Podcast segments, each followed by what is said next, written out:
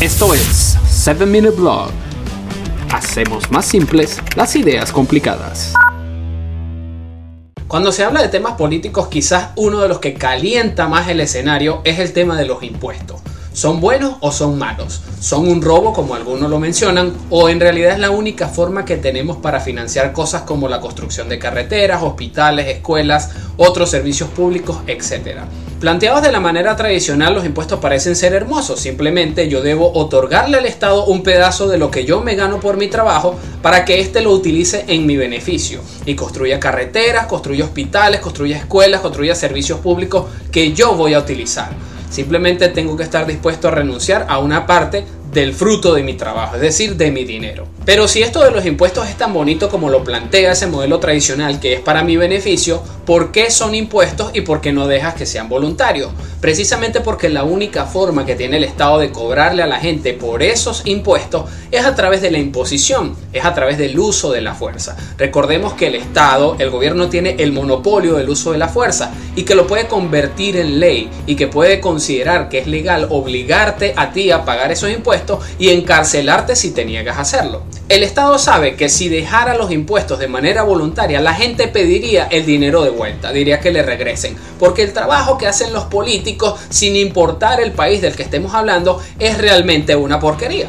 Incluso esas personas que defienden la existencia de los impuestos como la única manera que tenemos para financiar todos los servicios públicos y toda la infraestructura que se necesita para un país, cuando llega el momento de pagar impuestos, tiene ese sentimiento humano, ese sentimiento normal de decir yo no quiero pagar esto. Y busca la manera de evadirlo o de pagar mucho menos. Y es que es muy fácil visualizarlo. A lo largo de la historia de la humanidad, con esto del pago de los impuestos, ese dinero el Estado siempre lo ha utilizado a discreción. Y esa discreción del Estado es preferiblemente corrupción utilizan los recursos simplemente para distribuírselos entre los funcionarios de turno y si bien vemos carreteras, hospitales, escuelas, para hacer todas esas cosas posibles, el Estado tuvo que recurrir a la propiedad privada porque el Estado por, por, cuenta propia no tiene la capacidad para construir todos los servicios a los que nosotros estamos acostumbrados que integran la infraestructura de un país tiene que recurrir al empresario, tiene que recurrir al constructor, tiene que recurrir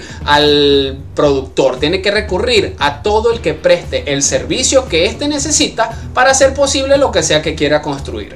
Si eso es así, si al final de la historia es la propiedad privada, los constructores y los empresarios los que hacen posible que existan carreteras, escuelas, hospitales y todos los servicios públicos a los que estamos acostumbrados en la vida en sociedad, ¿por qué no migrar hacia un modelo que sea 100% privado? En el que las carreteras, los hospitales, las escuelas y todos los servicios públicos se vayan construyendo acorde a las necesidades de la región que lo va necesitando o que va planificando en base a lo que quiere ser y hacia dónde quiere llegar. ¿Por qué no migrar hacia un sistema más libre? Un sistema en el que esto de los impuestos no exista y se pague más acorde a las necesidades de la región que está necesitando los servicios o la infraestructura que planea construir. ¿Por qué seguir creyendo que porque siempre se ha hecho de una manera, esa es la única forma que se pueden hacer las cosas? La única forma de hacer posible una carretera es que todos los paguen a través de los impuestos y hasta el que no quiera lo tenga que pagar. No le veo ningún sentido en realidad a que una región pequeña que tiene necesidades muy puntuales y que las puede satisfacer poniéndose de acuerdo todos los que le integran para resolver ese problema en específico, tengan que pagarle a un organismo centralizado una parte de sus impuestos para que éste ponga un cohete en la luna o que ponga un satélite en órbita cuando no se va a beneficiar directamente de eso. ¿Por qué no migrar a un sistema más adaptado a la necesidad de cada región? Y que entonces cada región decida cómo van a pagar por esos servicios.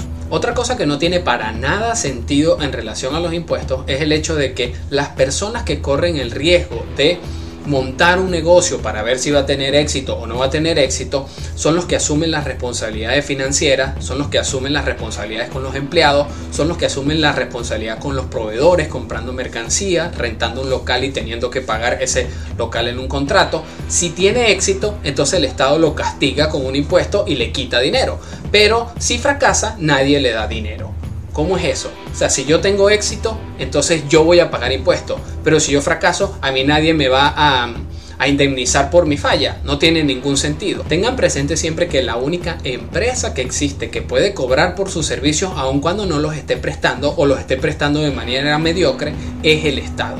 ¿Nos parece eso justo? El Estado, que no corre absolutamente ningún riesgo, que no invierte ningún capital, que no asume ninguna responsabilidad, puede cobrar por sus servicios aun cuando no los esté prestando. Pero la empresa privada, si tiene éxito, paga y si fracasa, entonces también tiene que pagar. La razón por la que algunas personas aún se atreven a defender algo tan injusto como los impuestos es precisamente porque mantienen en su cabeza la forma tradicional de hacer las cosas y como siempre se ha hecho así, consideran que la única forma en la que podamos disfrutar de servicios públicos o de infraestructura pública es a través del pago de impuestos, que no hay otra manera de financiarlo. ¿Por qué no creer que se pueden pagar de otra manera? ¿Por qué no imaginarnos que se pueden pagar como pagamos el seguro del carro, como pagamos un seguro médico, como pagamos el seguro del teléfono o como pagamos el seguro en algunos casos de el televisor que compramos o de los muebles que compramos, ¿por qué creer que solamente se puede hacer a través de la imposición y no que yo decido cuál es el servicio que quiero recibir y pago específicamente por eso para poder disfrutarlo? Tal cual los peajes en las carreteras. Podemos creer que por tradición la única forma que tenemos para financiar estos servicios públicos y esta infraestructura pública es a través de los impuestos porque siempre se ha hecho así pero no es la forma correcta de hacerlo. Y para nada es la única forma de hacerlo. Si nos basamos en las necesidades específicas de la región o de la zona que está necesitando esa infraestructura o esos servicios, hay muchas formas diferentes de hacer lo del pago de los impuestos que no sea a través de la imposición y que de una vez por todas dejen de llamarse impuestos y pasen a ser llamados como voluntarios o necesarios.